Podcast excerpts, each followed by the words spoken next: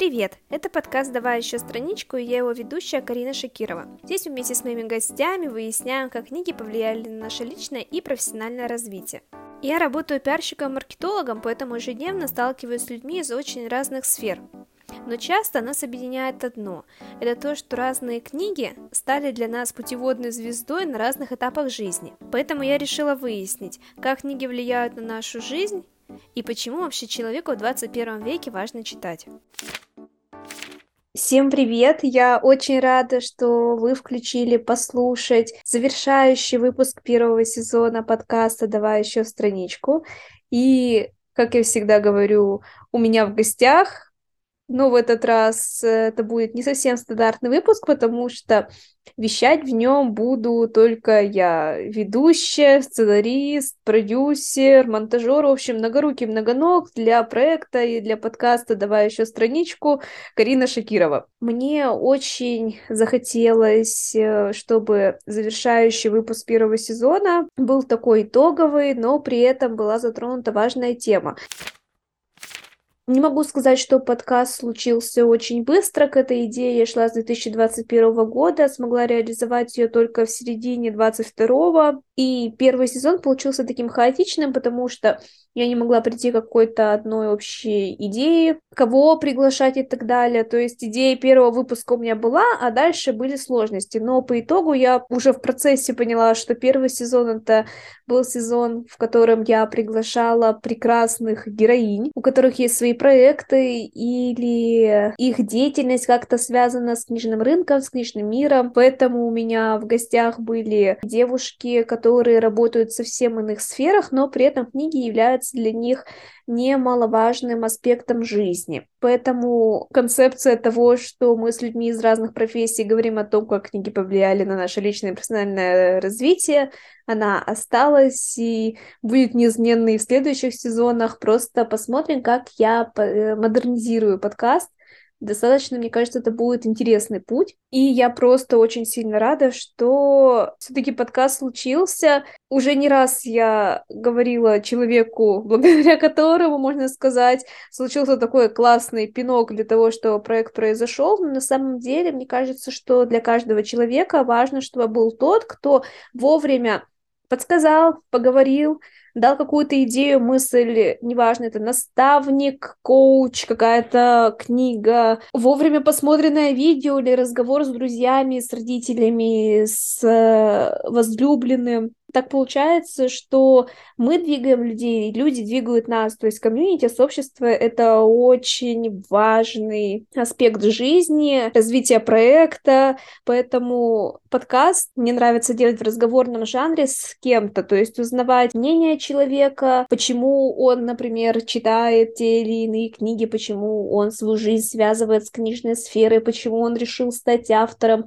и все в таком духе. К чему я это все? Я это все к тому, тому, что первый сезон, он получился интересный.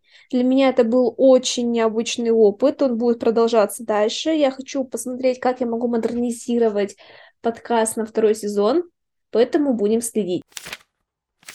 Кстати, у финального выпуска сезона есть друзья, а точнее подруги, маркетолог Полина и фотограф Алена из подкаста «Бедный художник». Девушки в режиме реального времени адаптируют классический маркетинг под творческие профессии. Они делают анализ конкурентов, пытаются найти УТП для фэшн-фотографа, оформляют соцсети и отвечают на главный вопрос – как заработать, если занимаешься творчеством? Ну скажите же актуально – Поэтому слушайте их по ссылке в описании к этому выпуску и подписывайтесь на их телеграм-канал с полезными идеями по развитию в своем деле. А теперь мы с вами переходим к основной теме выпуска. Он будет не совсем все-таки в режиме монолога, потому что, ну, никуда я не смогла отойти от экспертного комментария. Он будет классный, так что слушайте и не переключайтесь. И поговорить я хочу на такую тему, как могут ли книги вывести человека из разных состояний и оказывать такое терапевтическое воздействие. На самом деле тема для меня это оказалась достаточно знакомой, потому что, если вы помните, то как раз-таки вот примерно в этот период, три года назад, мы с вами все дружно узнали, что такое самоизоляция, что такое оторванность от общества, потому что в наш э, мир пришла абсолютно незнакомая вещь в виде эпидемии, точнее пандемии коронавируса. Это был период сложный, тяжелый, потому что, ну, в таком мы с вами оказались впервые, когда вдруг неожиданно нельзя выходить на улицу. Это можно делать, не знаю, там, в не дальше, чем 100 метров, сходить в магазин, выбросить мусор, нельзя видеться с друзьями, нельзя ходить на мероприятия и так далее. И если кто-то смог остаться вместе со своей семьей, как, например, я, мне повезло, я успела в тот период, когда еще можно было вылетать, когда они ввели повальную самоизоляцию, а я успела улететь к семье, и поэтому я не сидела одна в квартире. Вот, а кто-то все-таки остался наедине с собой и переживали все этот период по-разному. Для меня он все равно был достаточно сложный, потому что э, я на тот момент жила в Санкт-Петербурге. Когда я все равно улетела оттуда, у нас было достаточно много после этого ограничений, и так или иначе очень большой период времени я проводила сама с собой, и для того, чтобы как-то свою жизнь сделать более интересной, что ли, и как-то помочь самой себе, когда ты не можешь э, быть э, в том обществе, в котором я привыкла быть, так как я на тот момент была заядлым фрумчанином, я всегда была на каких-то мероприятиях, у меня было очень много друзей и так далее. В общем, я активно окунулась в книги, и смотря сейчас на проекцию три года назад, я понимаю, что у меня даже изменился мой читательский опыт, потому что я перед этим выпуском решила посмотреть свои записи э, за прошлые года, сколько книг я прочитала, и вот если, например, до этого, там, не знаю, читала 24 книги в год, 25 книг в год, но сто какие, знаете, они были большие, то э, в 2020 году я прочитала больше 50 книг, для меня это был прямо на тот момент рекордный рекорд, и учитывая то, что это были книги и художественные, и такая нон-фикшн литература, в общем, книги были очень разные, но очень впечатляющие для меня. Когда я готовилась к выпуску, то мне стало интересно, а вообще это явление как э, помощь самому себе или не только самому себе через э, чтение книг, оно вообще зафиксировано или где-то, то оказалось, что да, в психологии используют такой термин, как библиотерапия, то есть это помощь словом, так сказать, и для того, чтобы не быть голословной, я решила узнать у специалиста, а точнее у практикующего когнитивно-поведенческого терапевта, семейного психолога и преподавателя искусства общения публичных выступлений для подростков Анастасии Исмаиловой, а что вообще такое библиотерапия и как это работает. Ребят, привет! Привет, уважаемая аудитория Карины. А, добрый вечер, да, у меня уже вечер. А, думаю, Карина меня уже как-то представила, но я все равно на всякий случай повторю. Меня зовут Настя Исма, можно просто Исма. Я когнитивно-поведенческий терапевт, э, практикующий ежедневно, а, семейный психолог и преподаватель искусства общения и публичных выступлений для подростков. Перейду сразу к делу, да, то есть Карина как эксперта, э, что мне очень приятно, спросила моего мнения по поводу такого, такой практики, да, такого инструмента психотерапии, как э, библиотерапия. А я не хочу вас грузить э, банальными терминами или банальными описаниями из интернета, да, что такое библиотерапия. Я хочу копнуть, как и всегда, глубже и объяснить вам, почему это работает, как это работает и как это можно применять. Скажем так, подарить вам некие секретики. Первое, что хочу сказать, а почему вообще а, библиотерапия может работать? Потому что там, а, как и во многих инструментах терапии, есть один базовый феномен. Он называется валидация. Вообще, первый шаг а, в любой терапии к исцелению, да, к снижению тревожности, к благоприятному состоянию человека, а, это валидация.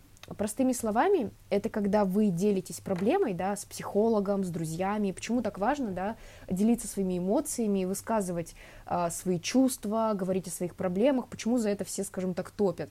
Потому что это и есть процесс валидации, когда вы говорите, будь то мне, как психологу, будь то своему другу, своему родителю, а, почему вы испытываете какую-то эмоцию, что у вас на душе, о чем вы думаете, о чем вы печалитесь.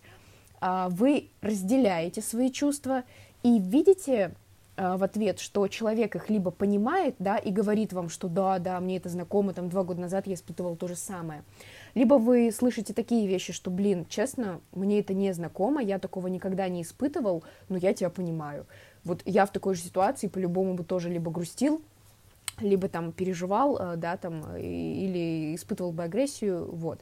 И тут очень важный момент, что вы понимаете, что вы не один в этой лодке, вы не сумасшедший, вы не шизофреник, вы не истеричка, как любят говорить мои клиентки на консультациях.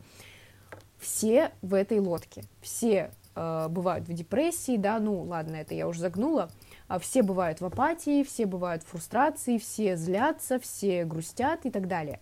А когда мы слишком долго не делимся своими чувствами, то мы, другими словами, не валидируем, да, и нам кажется, что мы, например, вообще одни такое чувствуем, у нас у одних такой накал и длительность чувств, следовательно, с нами что-то не так. Вот.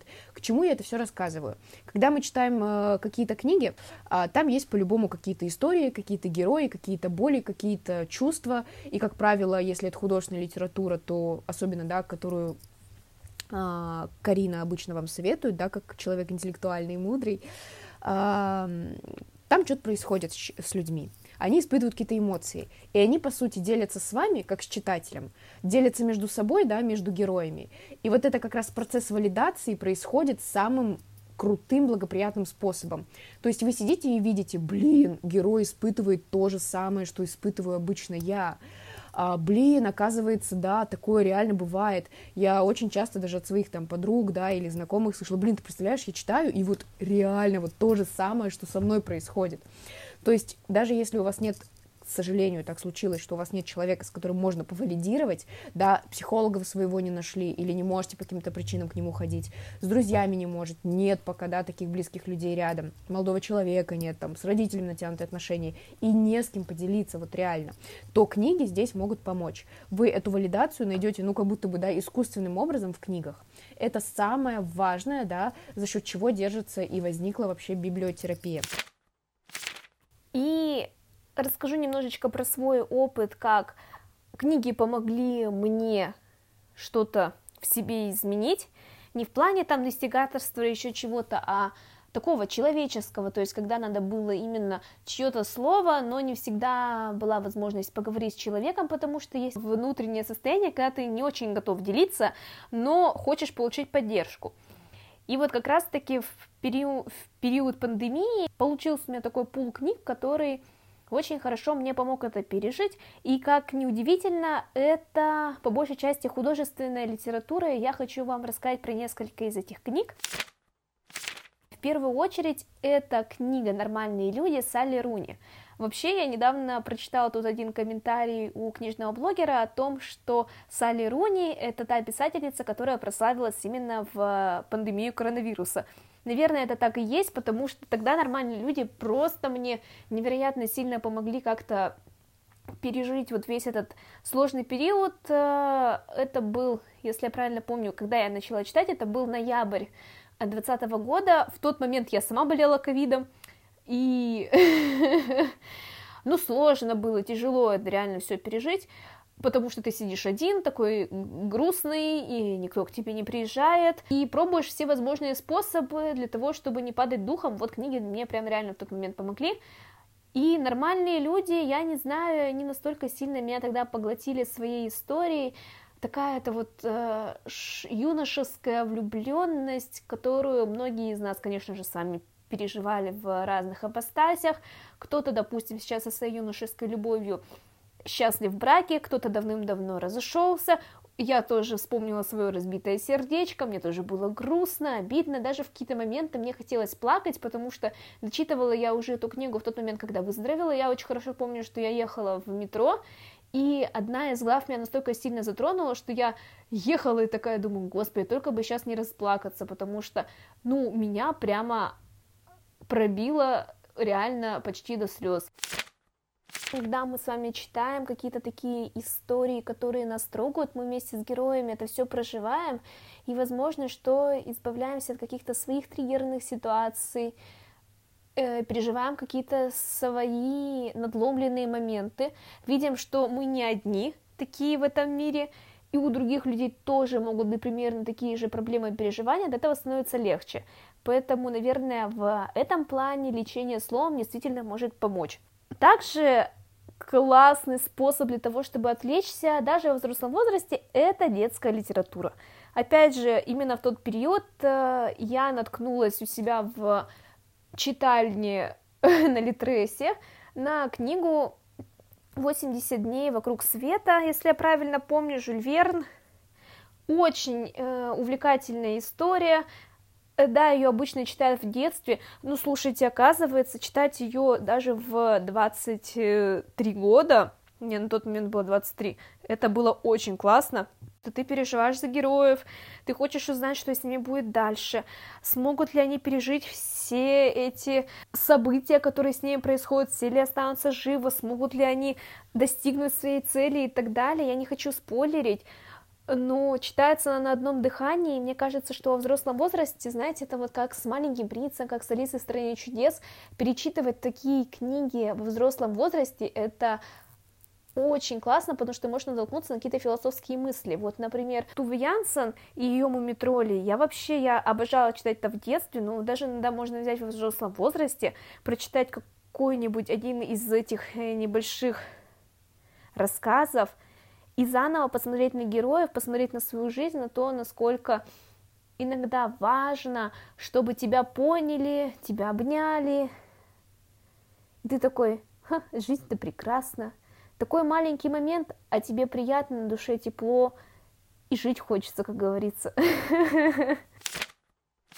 Подводя итог всего этого подкаста, я вам хочу сказать о том, что если вы, например, сейчас не можете найти поддержку от своих близких, от друзей, во-первых, задумайтесь о том, что, вообще, что у вас за окружение, но если не хотите так сильно углубляться, то попробуйте почитать какую-то художественную литературу, которая, возможно, что сможет э, вам помочь э, пережить разные моменты счастья, потому что иногда даже бывает, что вот говорят, что друзья познаются в беде, нет, на самом деле друзья познаются в счастье, и когда человек за тебя искренне радуется, вот именно тогда ты можешь сказать, что это твой друг. И поэтому иногда бывает, что какие-то счастливые моменты ты не можешь пережить вместе с большим количеством людей, потому что ты видишь, что люди, ну, не радуются за тебя искренне, и скорее злятся от того, что у тебя все получается, и ты можешь скрывать эти свои эмоции того, что да, у тебя получилось, но теперь э, ты стесняешься этим поделиться. Здесь может сработать хорошо дневник, для того, чтобы выплеснуть эту всю эмоцию, написание книги или чтение. Ну, это мое сугубо мнение, я не говорю о том, что я истина в последней инстанции, это такой мой внутренний опыт.